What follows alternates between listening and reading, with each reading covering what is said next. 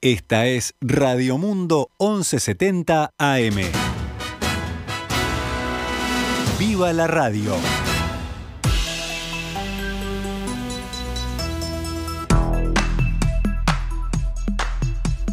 Doce horas nueve minutos, damos comienzo a una nueva edición de Noticias al Mediodía en este martes 16 de noviembre del año 2021 cuando actualizamos eh, toda la información para ustedes. El ministro de Ambiente, Adrián Peña, regresó al país luego de su participación en la COP26 y anunció que se reunirá con el presidente de la calle Pou para afinar la agenda medioambiental de Uruguay. Esta mañana, en diálogo con En Perspectiva, el ministro Peña habló sobre la importancia del acuerdo que se firmó Allí Uruguay y otros 200 países en la COP26 expresó que el Sistema Nacional de Respuesta al Cambio Climático es un modelo de gobernanza que fue elogiado durante la cumbre. Eh, es una fortaleza del Uruguay tenerlo. Allí convergen, por ejemplo, el Ministerio de Ganadería, el Ministerio de Industria, el Ministerio de Economía, con sus líneas, con sus estrategias, con sus visiones, ¿verdad? Y luego surge la, estrategia país. Eso también es un activo del Uruguay, que uno pueda presentarlo de, ese modo. No surge en una oficina este, solo de gente de ambiente o, solo de gente de, la Dirección de Cambio Climático. Esta estrategia la vamos a estar presentando seguramente antes de fin de mes este, con el presidente de la República. El ministro aseguró que Uruguay está muy bien posicionado ante el mundo por su gestión medioambiental y enfatizó que, aunque somos un país marginal en la producción de emisiones de gases invernadero, debemos reforzar los compromisos y seguir bajándolo para potenciar la economía y sobre todo a los que resultan más desfavorecidos por el cambio climático. Es adaptar las infraestructuras, es adaptar nuestros sistemas de producción, nuestras ciudades, nuestras personas, los habitantes del país, a los efectos del cambio climático, a los prejuicios, que Uruguay los tiene mucho, o sea, un país con una base productiva, con una base agroindustrial, que eh, comienza a sufrir sequías este, recurrentes, llevamos este año por el tercer año de sequía, ¿no? algo que no, no es muy común este, inundaciones recurrentes, olas de frío, olas de calor, todo eso afecta sobre nuestro sistema productivo, sobre nuestra, nuestra base económica, obviamente. Peña indicó que Uruguay no tiene nada para esconder, que quiere transparentar y liderar en el cambio climático y adelantó que en diálogo con Estados Unidos el ministerio propuso ser un proyecto piloto de ganadería sostenible en el mundo. Nos interesa liderar en ese sentido, nos interesa este, puntear en este sentido y advertimos a esta alianza ¿verdad? y a esta promesa por la reducción del metano como una oportunidad para ponernos primeros en la fila a la hora de determinadas acciones. Entonces le dijimos, queremos avanzar en esto, queremos ser un país piloto, tenemos todo para hacerlo, porque tenemos una dimensión pequeña y acá todo está medido, es muy importante en la gestión de lo que sea, acá todo está medido, tenemos trazabilidad hace mucho tiempo, tenemos información este, científica en línea, tenemos información en el INAC, tenemos mucha información en los servicios agropecuarios, tenemos mucha información en el Ministerio de Ambiente, la estamos sistematizando, la ponemos a la orden, queremos ser transparentes. El ministro también explicó que para llevar a cabo el proyecto el país solicitó apoyo técnico-científico, financiamiento y tener mayores posibilidades comerciales como reconocimiento de la responsabilidad medioambiental. En la misma línea, Peña detalló algunos de los beneficios que propuso Uruguay. Estamos poniendo arriba de la mesa que eh, un país que haga las cosas bien, que sea ambientalmente responsable, que certifique, que demuestre, tenga algún beneficio y uno de ellos puede ser, por ejemplo, el acceso a determinados mercados ah. o el acceso a determinada cuota con bajo o nulo arancel. El ministro Francisco Bustillo lamentó las dificultades que se observan para culminar las negociaciones del acuerdo entre el Mercosur y la Unión Europea, ya que no permite profundizar la relación entre ambos bloques. Así lo afirmó el canciller durante una reunión que mantuvo con una delegación de la Unión Europea antes de la comisión mixta que se reunirá este martes para tratar temas políticos y cooperacionales según la información que brinda el Ministerio de Relaciones Exteriores. La delegación europea contó con la presencia de, entre otros integrantes, el director para las Américas del Servicio de Acción Externa de la Unión Europea, Javier Niño Pérez, y la directora general adjunta de Partenariados Internacionales de la Comisión Europea, Miriam Ferran. La Comisión Mixta mantendrá una extensa reunión en la Cancillería uruguaya antes de que la delegación europea se traslade a Paraguay, siguiente escala entre los socios del Mercosur. En el encuentro, el ministro Bustillo señaló y lamentó las dificultades que se observan para culminar las negociaciones del acuerdo entre el Mercosur y la Unión Europea, lo cual deriva en la imposibilidad de alcanzar una profundización de la relación entre ambos bloques, continúa diciendo el comunicado del Ministerio de Relaciones Exteriores. Asimismo, Bustillo destacó la importancia y utilidad de tratar en la reunión de la Comisión Mixta los temas que hacen a la relación bilateral con Uruguay y avanzar en ellos de acuerdo al excelente vínculo existente. El acuerdo de asociación entre Unión Europea y Mercosur fue firmado en 2019 después de 20 años de negociaciones, pero aún no ha entrado en vigor porque depende de la ratificación de los congresos de todos los involucrados y hay países europeos que no confían en los compromisos medioambientales de las naciones del Mercosur. Algunos gobiernos, como los de Francia y Países Bajos, se han mostrado reticentes a apoyar la ratificación con el argumento de que la apertura del mercado europeo para productos agrícolas del Mercosur puede aumentar la deforestación en la Amazonía. Estos países han criticado especialmente la gestión medioambiental del presidente brasileño Jair Bolsonaro y han exigido que el mandatario se comprometa con políticas de preservación de la Amazonía y con el cumplimiento de los compromisos del Acuerdo de París sobre cambio climático. No obstante, para algunos países del Mercosur solo son excusas para no ratificar el acuerdo. Seguimos adelante con más información, en este caso del panorama político. El ex vicepresidente de la República, Raúl Sendic, volvió a la política activa meses después de ser condenado por la justicia por peculado y abuso de funciones en su gestión al frente de ANCAP y participó del anuncio de apoyo de su lista, la 711, al candidato socialista Gonzalo Civila en las elecciones internas del Frente Amplio en un evento realizado en la huella de Sereñi. Sendik dijo al diario El Observador que su aparición pública ayer supone su retorno definitivo a la política, ahora en el marco de la campaña interna del Frente Amplio, pero pensando hacia adelante en un regreso a la política en general. En un discurso que duró más de 20 minutos, el ex vicepresidente mostró su apoyo a Civila, cuestionó la administración de Luis Lacalle Pou, destacó los logros del Frente Amplio durante sus 15 años en el poder y realizó escuetas alusiones al proceso que culminó con su salida del último gobierno Frente Amplista liderado por Tabaré Vázquez. Después de todo lo que nos ha tocado vivir, uno sabe siempre que aún en las peores circunstancias siempre aparece alguno a decir, yo vengo a ofrecer mi corazón. Yo les digo, estoy seguro de que todos aquí venimos a ofrecer nuestro corazón para impulsar estas transformaciones y que el Frente Amplio se reafirme como la fuerza política más importante y participativa y la que va a ser capaz de ganar las próximas elecciones, afirmó Sendik al final de su discurso, en el que también saludó a los compañeros de Fierro de su lista, la 711, que en todo este tiempo demostraron verdadera lealtad al proyecto político.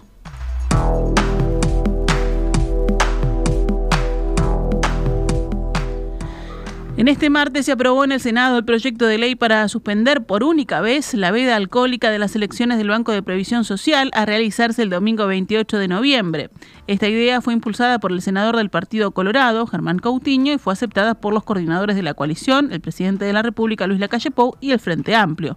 Coutinho dijo que se espera una concurrencia masiva de turistas de cara a la final de la Copa Libertadores, que se jugará el sábado 27 de noviembre.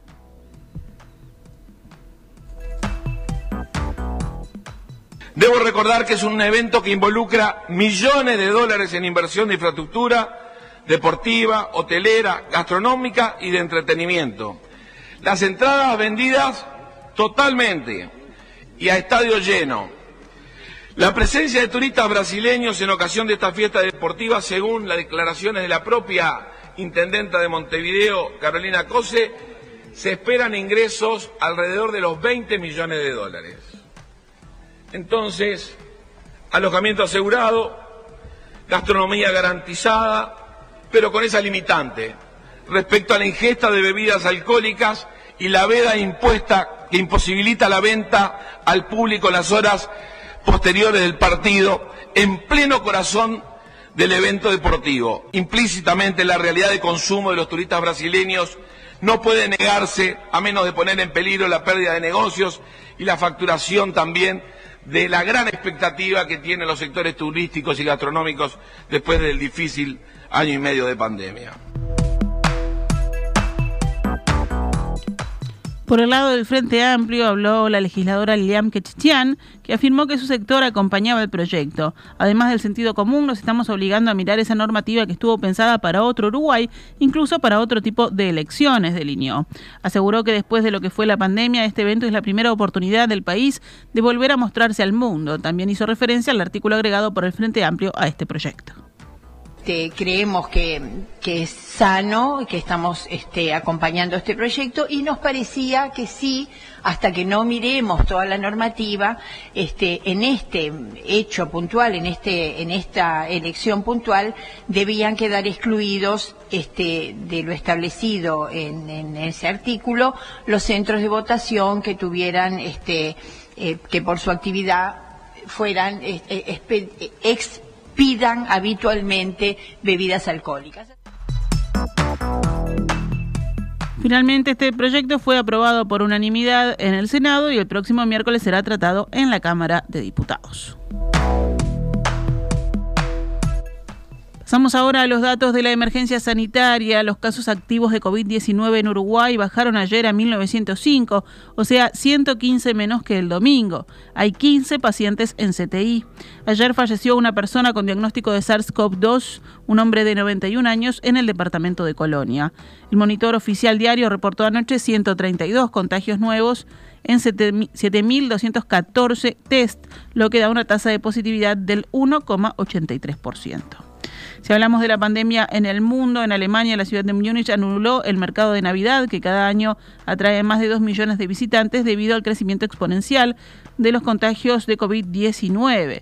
Múnich es la primera gran ciudad alemana en tomar una medida tan drástica este año frente a la virulencia de la nueva ola de COVID-19 que afecta a Alemania. Es una noticia amarga, pero la situación dramática en los hospitales y el crecimiento exponencial del número de contagios no me dejan alternativa, declaró el alcalde en un comunicado. Bye. El laboratorio estadounidense Pfizer firmó un acuerdo de licencia voluntaria que debe permitir el acceso a su píldora anti-COVID más allá de los países ricos una vez que haya sido autorizada, según anunció la farmacéutica y la organización Medicines Patent Pool. Los fabricantes de medicamentos genéricos que reciban sublicencias podrán ofrecer el nuevo medicamento en asociación con el ritonavir, utilizado contra el virus del SIDA en 95 países, que cubren cerca del 53% de la población mundial. Volvemos al panorama nacional. La Administración de los Servicios de Salud del Estado, ACE, reforzará sus prestaciones de cara a una nueva temporada de verano. Tenemos lo que se llama Plan Verano y aunque no teníamos tantos turistas, tenemos que recordar lo exitoso que fue en la temporada pasada, señaló el presidente de ACE, Leonardo Cipriani. El jerarca aseguró que ya se hizo un relevamiento de todos los centros de la costa y adelantó que se potencian todos los centros de esta zona con rubros específicos para la contratación de médicos y personal de enfermería, así como también el aumento de unidades de traslado y ambulancias. Nosotros ya estamos extendiendo OSAME 105 y lo que solemos hacer en esta época, que ya lo hicimos en el periodo anterior, es hacia el este, Rocha, poder instalar buenas bases de traslado en todos los lugares. Esas policlínicas las hemos potenciado con personal y mayor horario de apertura, agregó Cipriani. Asimismo, recordó que ACE aumentó su capacidad en materia de puertas de urgencia y servicios de traslado.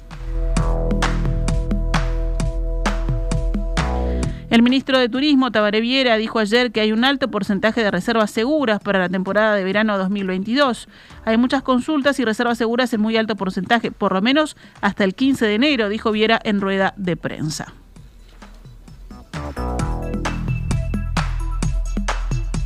Vamos con otros temas. La Federación Nacional de Profesores de Enseñanza Secundaria, FENAPES, convocó un paro de 24 horas para pasado mañana, jueves. El gremio anunció que toma esta medida en contra del recorte histórico por una elección de horas con garantías, porque sin docentes no hay reforma educativa y en respaldo a los docentes de San José. Durante la jornada habrá recolección de firmas por parte del sindicato para detener la eventual destitución de los profesores maragatos por las fotografías tomadas en el año 2019 con carteles del no a la reforma, vivir sin miedo, que impulsaba el entonces senador Jorge Larrañaga.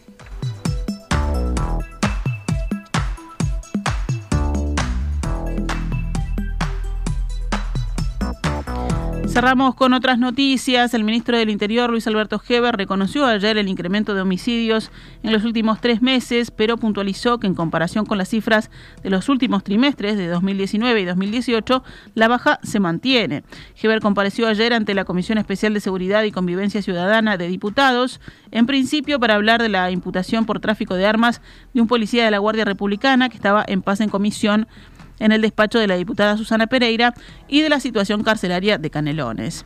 El diputado blanco Sebastián Andújar admitió la virulencia mayor de los delitos que ha habido últimamente y que la movilidad puede jugar un papel respecto a los hurtos y rapiñas, pero no en el caso de los asesinatos, según consigna el diario El País. Andújar afirmó cuando dos bandas se disputan un territorio por droga, no hay movilidad que lo frene. Bueno, y justamente en las últimas horas se han dado varios hechos de violencia y homicidios que generaron también estos, este, este llamado. Una mujer cuida coches de la ciudad vieja murió baleada al quedar en medio de un tiroteo en la calle Rincón y Ciudadela a las cuatro y media de la madrugada de ayer lunes. El tiroteo se produjo entre una persona que llegó en auto y otra que salió de una casa a responder los disparos con una pistola Glock, según testigos. Sobre la mujer fallecida, de 36 años, la fiscal del caso dijo que, por lo que surge de la investigación, hasta el momento ella no tenía nada que ver y que probablemente recibió el impacto de una bala perdida. Además de este asesinato en la Ciudad Vieja, este lunes se constataron otros tres casos de violencia. Casi a la misma hora en La Teja asesinaron a un hombre aproximadamente de 30 años de varios disparos. A las 7 de la mañana una persona resultó herida en medio de un tiroteo entre un grupo de delincuentes y la policía en Villa Española. Los delincuentes se vieron reducidos y se atrincheraron en una casa, según informó Telenoche. Y en un aserradero en el departamento de Rivera apareció el cuerpo de una mujer de entre 30 y 35 años, según confirmó el jefe de policía del departamento, Wilfredo Rodríguez, a Telemundo. El caso es investigado como posible femicidio. Actualizamos a cuánto cotiza el dólar a esta hora en pizarra del Banco República, 42 pesos con 95 para la compra y 45 con 15 para la venta.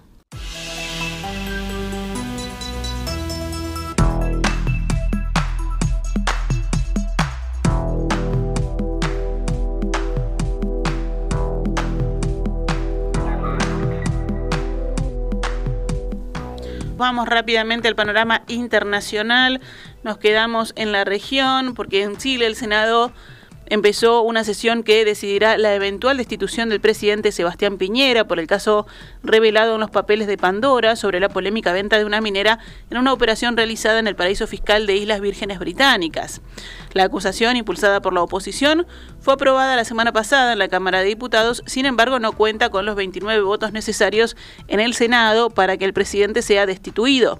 Si votaran en bloque a favor de la destitución de Piñera, solo llegarían a 24.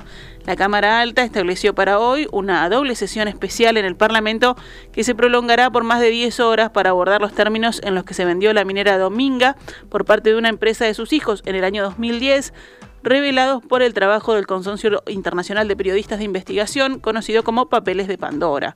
Si el Senado rechaza la acusación, no tendrá ningún efecto sobre el mandatario. Este es el segundo intento de destitución del presidente de Chile que asumió en marzo de 2018. En Polonia, las fuerzas de seguridad locales dispararon gases lacrimógenos contra migrantes que arrojaban piedras a lo largo de la frontera con Bielorrusia, según anunció hoy el ministro de Defensa de Polonia. Los migrantes atacaron a nuestros soldados y oficiales con piedras y están tratando de destruir la valla e ingresar a Polonia. Nuestras fuerzas utilizaron gases lacrimógenos para sofocar la agresión de los migrantes, afirmó el jerarca en Twitter.